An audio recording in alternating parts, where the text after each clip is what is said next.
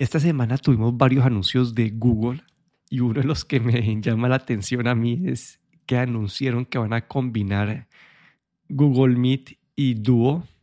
Y Google Meet ya es como que la combinación de Google Hangouts y Google Meet. Y es este, este esfuerzo de las aplicaciones de mensajes de ellos que la última vez las discutimos, ya, discutimos en el programa, ¿no? La última lo discutimos en el sentido de, de, la, aplicación de mensajes, que estaban uniendo unas aplicaciones de mensajes y ahora van a unir las de, las de, las de video, pero es que yo no entiendo por qué sacan tantas de video y no... Sí, no sé por qué, no sé por qué no eran una desde el principio. Yo creo que han intentado coger eh, usuarios por donde fuese, ¿no? Y, por eso eh, hicieron varias aplicaciones para ver por cuál, por qué lado eh, encontraban más usuarios y ahora pues básicamente han decidido combinar, porque no sé, yo creo que probablemente Google no ha sido, durante la pandemia sobre todo, no ha sido el, el número uno, digamos, de, de videollamadas y de reuniones, sino que Zoom, por ejemplo, ha sido mucho más, ha tenido mucho más éxito. Y creo que aquí está intentando combinarlo todo en uno y, y, creo que van a, se va a pasar a llamar el Google Meet. Básicamente el Google Duo es el que desaparecerá. Porque también por su nombre Google Duo parece que sea más uno a uno, ¿no? Dos personas o una interacción entre dos personas. Sí, que es más como, es, más como el FaceTime que... Y creo que pues combinando en una aplicación también hace más fácil para el usuario, ¿no? El, el, el tener solo un servicio, ¿no? El, tener dos servicios yo creo que es un poco confuso. Sí, eso es lo que, eso es lo que siempre ha pasado ellos que han tenido, y eran tres, ¿no? Esto hace poquito eran tres que cuando recién sacaron Meet, que eso lo sacaron pues creo que en plena pandemia fue que se salió pues así a, a resurgir la gente todavía está confundida entre Hangouts, Meet y...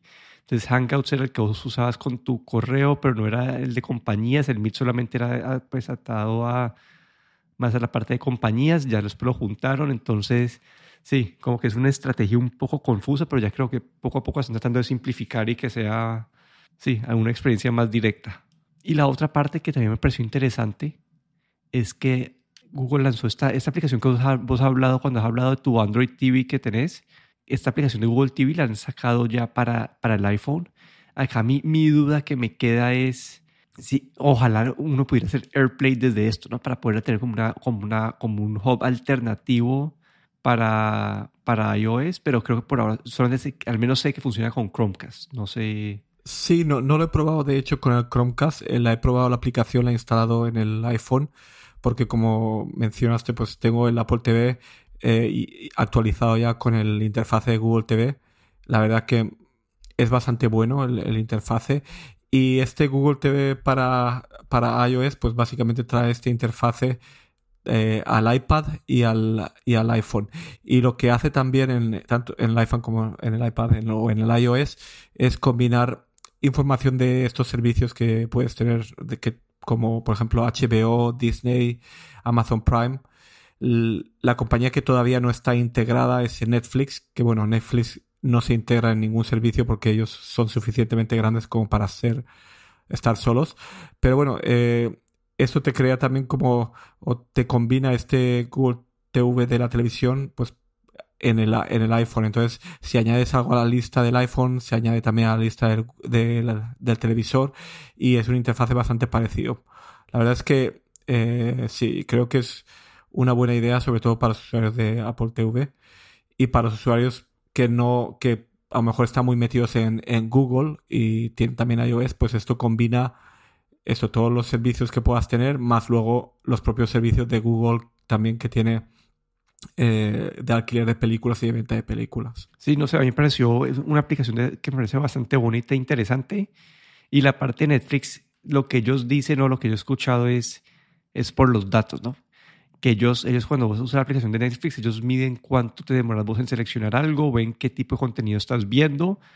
Y si escoges vos el contenido desde, desde una aplicación desde afuera, entonces uno no tiene oportunidad de saber cómo llegaste a esa elección y dos, no tienen la, forma de influenciarte. Entonces, tal vez ellos quieren que vos no hundas el continue watching y seguir viendo la sino que quieren mostrarte los, los, las imágenes de, de, shows nuevos O ellos también cambian algorítmicamente, ellos cambian los, las fotos de cada show para ver cuáles eh, la gente está muy dispuesta a, a, hundir. Entonces todo esto ellos no quieren pues soltar este, estos datos a, a Apple y a Google. Entonces yo creo que esto va a ser hasta que Netflix empiece a perder muchos usuarios y ya no sea como que el número uno.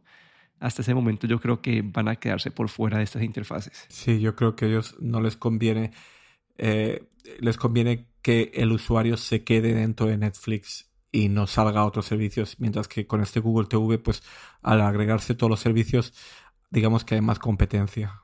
Sí, ahí el foco es en el contenido y no en la aplicación, que me parece a mí como debería ser. Y en otras noticias de esta semana, ahí también vi, eh, ya vimos, para salir los reviews de estos audífonos de Sony que van encima de la cabeza, que son los WH1000XM, esta es la versión 5 y la versión 4 era como que es el estándar de la industria, ¿no? Es como en cuanto a precio, calidad, es, es lo mejor.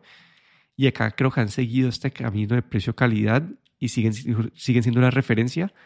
La única parte que vi que, que la gente criticó un poquito es que ya no son tan portátiles como antes. Antes los podías doblar a la mitad y guardar en un espacio más pequeño y ahorita ya no se pueden doblar a la mitad porque han mejorado pues la cabecera para que sea más cómoda.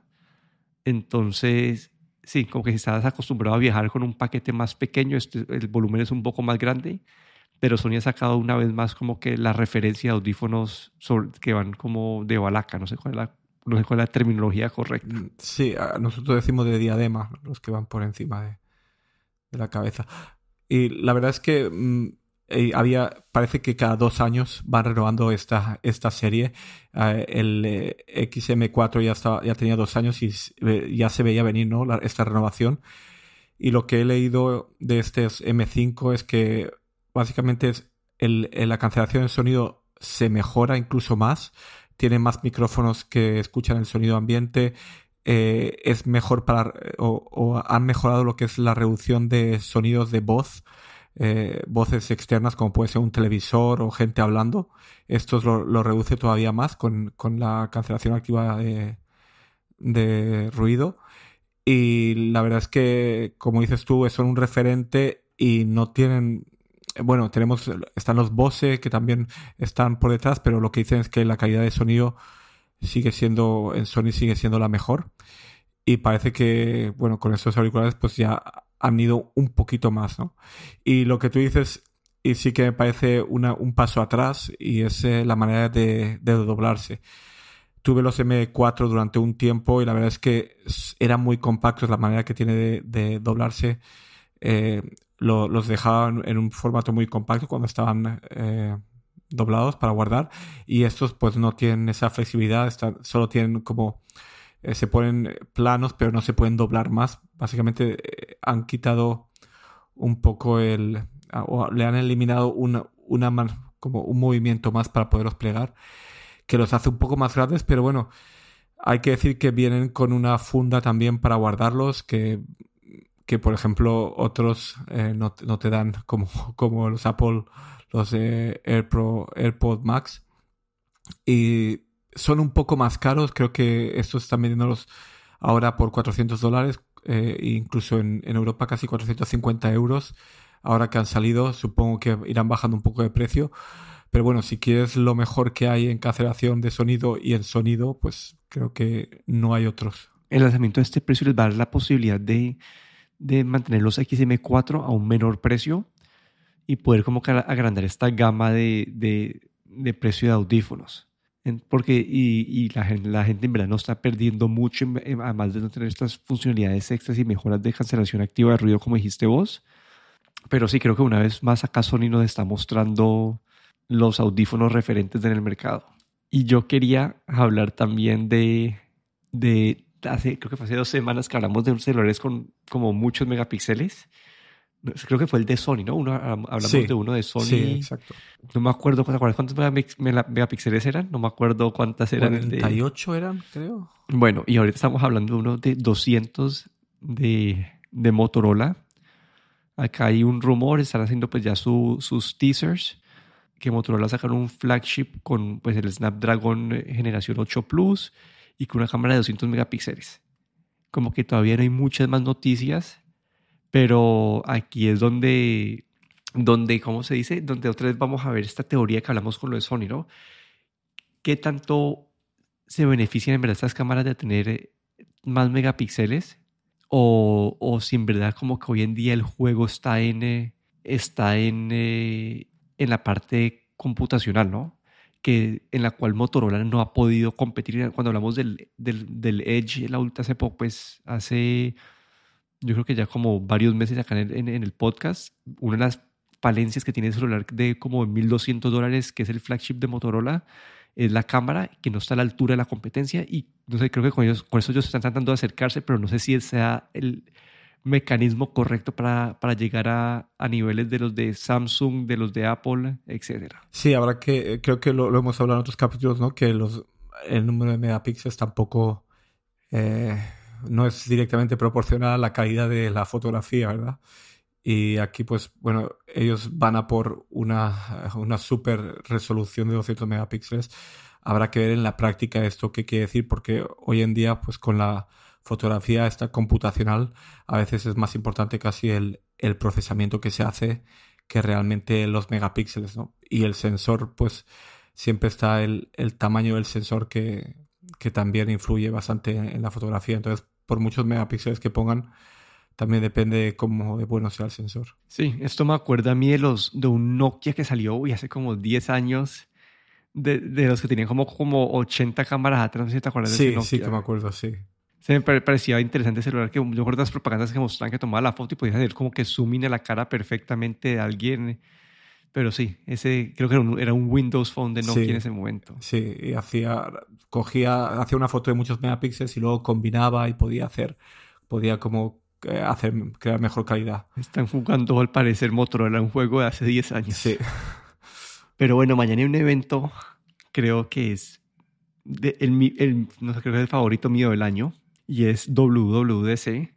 Y no quiero acá tanto cubrir tanto como los, los rumores, porque hay demasiados rumores, y podríamos hacer como que un episodio entero y ya va a ser mañana, entonces quiero más como hablar de cuáles serían tus deseos de este evento. ¿Qué sería una cosa que, que, te gustaría ver, no sé, en un sistema operativo o que anuncien algún tipo de hardware? Yo lo que es, estoy esperando o, o, me gustaría ver es el, el, rediseño del MacBook Air. Porque creo que, bueno, tengo, yo tengo un MacBook Air M1, pero el diseño creo que ya está, eh, ha pasado mucho tiempo con este mismo diseño y creo que necesita una renovación y es lo que también se está rumoreando, ¿no? Este nuevo MacBook Air con tal vez el chip M2. No se sabe si, si va a haber nuevo chip o no.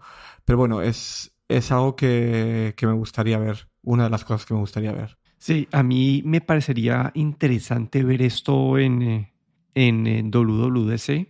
Y un factor sería que introdujeran por fin eh, conectividad eh, celular en, en, lo, en, estos, en, estos, en estas tabletas, en estos laptops especialmente que ya, eh, ya, llevan, ya van varios años desde que, desde que Apple compró la, la parte de, de, conectividad de modems de, de, de, Intel. Entonces creo que debería ser como, deberíamos estar cerca a que puedan hacer esto en sus laptops y sería una buena historia para los desarrolladores, ¿no? Como que listo, tal vez el procesador no va a ser el gran salto esta vez, pero, pero va a ser como esta, este cambio de dinámica en el uso de, de este laptop tradicional entonces eso es lo que yo, yo, podría ver ahí con el, con el laptop. No sé si vaya a pasar, ¿no? Porque no hemos yo no he escuchado ningún rumor de, de celular, de conectividad celular en el, en el, en el laptop, pero es mi, mi sueño. Sí, pues, no, no ha habido rumor, pero siempre hay algo, siempre guardan algo como extra que no, que no se ha escuchado, ¿no? Siempre puede haber una buena sorpresa. Otra cosa que, que me gustaría ver a mí también es, es eh, a lo mejor también he oído rumores que pueden haber, pero algo en la pantalla bloqueada del iPhone, pues algún tipo de widgets o de información extra, ¿no? Eh, hay gente que dice que no, no utiliza mucho la, pan la, pantalla bloqueada, pero yo sí que soy bastante de mirar las notificaciones en, en la pantalla bloqueada sin tener que ir a, a, la, digamos, a la pantalla principal del teléfono. Y, y la verdad es que me gustaría ver ahí algo, alguna, alguna novedad y lo que dicen también, pues, que están preparándose para, para, para pantallas siempre encendidas ¿no? en el próximo iPhone, pero bueno. Eh, esas mejoras en la pantalla bloqueada me gustaría ver y también en, las, en la parte de notificaciones tal vez algo, alguna manera nueva de manejar las notificaciones. Sí, ahí con el iOS 15 el año pasado ellos nos introdujeron estas, estos widgets y estos widgets de verdad son bastante básicos, ¿no? Son como los, los programadores o desarrolladores pueden, es básicamente una imagen estática que ellos pueden ir cambiando con información, pero no es algo que puedan, no es algo que esté en realidad activo. Y creo que parte de la razón de esto es que Apple no quiere que vos, no sé, un desarrollador ponga un widget que se esté refrescando cada medio segundo y te traiga la batería del celular, porque si, va a estar como consumiendo eso simplemente por estar en el, eh, en el, pues en el home screen y en este caso sería en el lock screen. Entonces creo que sería una implementación de esto y como si pues, sería preparación para este always on que se está rumorando, me parecería interesante. Algo que yo espero, yo, yo quiero más, como que uno de mis deseos es seguir mejorando el multi el multitasking del iPad. Como que yo el año pasado lo, lo volvieron un poco más fácil, pero siento que todavía está hay muchas partes como, no sé, que todavía no es una, experiencia tan natural como, como o, no, sé si no sé cuál será el problema, es que no sea natural o que no funcione como estamos acostumbrados a, que funcione en un, en un, en un laptop o en un, o en un, sí, en un, en un Windows o, o en el Mac. Entonces acá mi deseo es una iteración profunda de lo que es el multitasking en el iPad. Así, hablando del iPad que dices tú, o así por soñar o por un deseo, sería eh, que los iPads, eh, sobre todo el iPad Pro, que pudiesen tener eh, un sistema operativo dual, ¿no? Que tuviese el iOS, pero que también pudieses tener macOS en el iPad. Creo que hoy en día con los procesadores que tienen sería posible, ¿no? Eh, te puedes imaginar un, un, iPad que pudieses arrancar con macOS ¿no? y tener básicamente todo el poder de Mac en un iPad, pues la verdad es que para mí sería la mejor solución, ¿no? Sí, o, hasta al revés, ¿no? Un Mac que ya hoy en día vos puedes en el Mac puedes lanzar aplicaciones de celular y de iPad.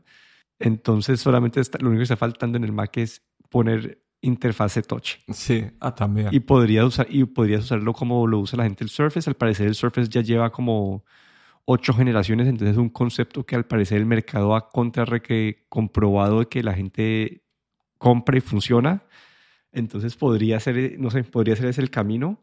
Ahí salió una noticia en Mac Stories hace poquito de Duman que es el, el mega fan de los iPads, que es el que, el que trataba de hacer todo su flujo de trabajo en el iPad y se inventaba los shortcuts para poder super, un shortcut como que de 200 mil líneas para poder hacer algo que no se puede hacer en el iPad y poderlo lograr y que estuvo usando un Mac y básicamente se cambió a Mac o ya el Mac es parte de su flujo de trabajo porque es, todavía hay una diferencia demasiado grande entre estas dos. Sí, la verdad es que sí, yo creo que el iPad, aunque para las cosas básicas funciona perfectamente, puedes hacer de todo, pero siempre hay eh, cosas un poco para gente que quiere hacer cosas un poco más avanzadas que no se pueden hacer. Y una de las, una cosa también que, que llevamos, lleva la gente mucho tiempo pidiendo para el iPad son aplicaciones pro. Pues por ejemplo, como el, el Final Cut de edición de vídeo. Eh, tenemos el iMovie, pero no tenemos aplicaciones pro, ¿no? Y eso es algo que, que Apple no nos ha dado y, y creo sería también un buen anuncio para, para un WWDC el, el, mostrar aplicaciones pro en el iPad, como también para mostrar a los desarrolladores que se pueden hacer aplicaciones todavía más complicadas, ¿no? Todavía más profesionales de lo que hay hasta ahora. Y un deseo mío es en el Mac mejorar las notificaciones, que siento que están demasiado escondidas y yo nunca, nunca, nunca voy a, la, nunca abro la pestaña de notificaciones. No sé si vos la usas o no. Yo la uso, pero como, pero queda un poco, como dices tú, un poco escondida y no es muy intuitivo. Sí, sería como ideal poder meter eh, así como tenés en el iPad esa, esa, ventanita al lado que uno puede poner, tenerla ahí o hasta que te dejen poner widgets en el, en, en, el desktop del Mac, que hay bastante espacio. Sí, la verdad es que esos widgets en el escritorio del Mac serían, sería como antiguamente eh, el Mac OS tenía también este, esta pantalla que era solo de widgets que podías poner donde quisieses. Y esto lo quitaron, trajeron estos widgets al lado, pero esta barra siempre no, mm, está escondida, no es algo que esté visible. eh, entonces, como algo que estuviese siempre visible, o incluso aunque fuese esa barra que, que pudiese dejarla visible siempre, yo creo que esto ya, ya sería un- una ventaja, ¿no? El que ese centro de notificaciones estuviese siempre visible al lado. Y ya otros deseos más pequeños que tengo es en, el, para el Apple TV necesita, algún tipo de revamp. Como que siento que la experiencia y especialmente el player, el player nativo del Apple TV, como que es difícil de navegar, es difícil de saber dónde está el, cursor en ese momento porque no hay un cursor per se, pero saber dónde estás posicionado para saber dónde moverte. Como que mi novia cada rato trata de decirme, no puedo poner los subtítulos porque es imposible navegar hacia, hacia, hacia el botoncito de subtítulos. Entonces creo que un revamp en la interfase del Apple TV sería muy que- más que bienvenido. Sí, yo creo que por algún motivo la parte de, de lo que es de, de Apple TV y de incluso de HomePods, de, de Siri, esa parte de para manejar la casa, se están quedando un poco atrás, ¿no? El Apple TV, como dices tú, tiene una interfase y, y el, el reproductor de vídeo, incluso que sacaron hace uno- un año así, no, ya no es tan intuitivo, es un poco más complicado. Luego, eh, la parte de control de casa también eh, se están quedando un poco atrás. La parte, el Siri no, no está evolucionando como pienso yo que debería evolucionar, ¿no? Y yo creo que ahí necesitan, necesitan sacar algo nuevo. No sé si lo veremos, pero ojalá veamos algo eh, nuevo para los HomePods, eh, para el Apple TV y para esa integración de, HomeKit y, todo lo que es eh, manejo de la casa. Si no había caído en cuenta de eso, como que ahora con todo lo de Matter, con este estándar que en verdad salir ahorita en este, en este otoño, creo que la importancia de rediseñar esa aplicación del Home App que tiene Apple es vital porque ya que van a haber muchos más dispositivos que van a estar eh, compatibles con, con, eh, con Siri, con iOS, eh, creo que toca rediseñar esa aplicación que es un poco, un poco confusa de utilizar. Toca como que pensarla, creo que tienen que tumbarla y volverla a hacer, pero no sé si, no sé si vayan a hacer eso. Sí, no, de, realmente otra cosa es que tiene un, un- limitaciones que, por ejemplo, hay a veces eh, funcionalidad que se puede hacer con la aplicación de, nativa del, del aparato en cuestión y luego cuando utilizas ese aparato a través de HomeKit o de la aplicación casa, tiene, estás más limitado, ¿no? Y esas cosas, eh, esas limitaciones deberían quitarlas, debería haber más posibilidad de hacer más cosas con el, con este aplicación casa o el home. Sí, sí, sí, pero no había quedado en cuenta, pero creo que ese es el momento ideal para hacer un súper eh, un super cambio en esta parte de, de los sistemas operativos. Y yo la, la última nota que tenía aquí era en el WatchOS por fin poder ver caras de terceros.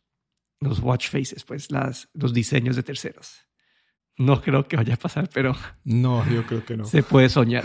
Sí, yo creo que Apple todavía eh, le gusta mucho controlar la experiencia y el permitir eh, los Apple Watch, eh, los eh, watch faces de terceros, esto haría que la experiencia se, se les se, se les fuese el control de esa experiencia y creo que eso no lo van a permitir. ¿Alguna, alguna otra novedad en, en lo que son los, eh, los complicaciones que dicen ellos en estos pequeños widgets?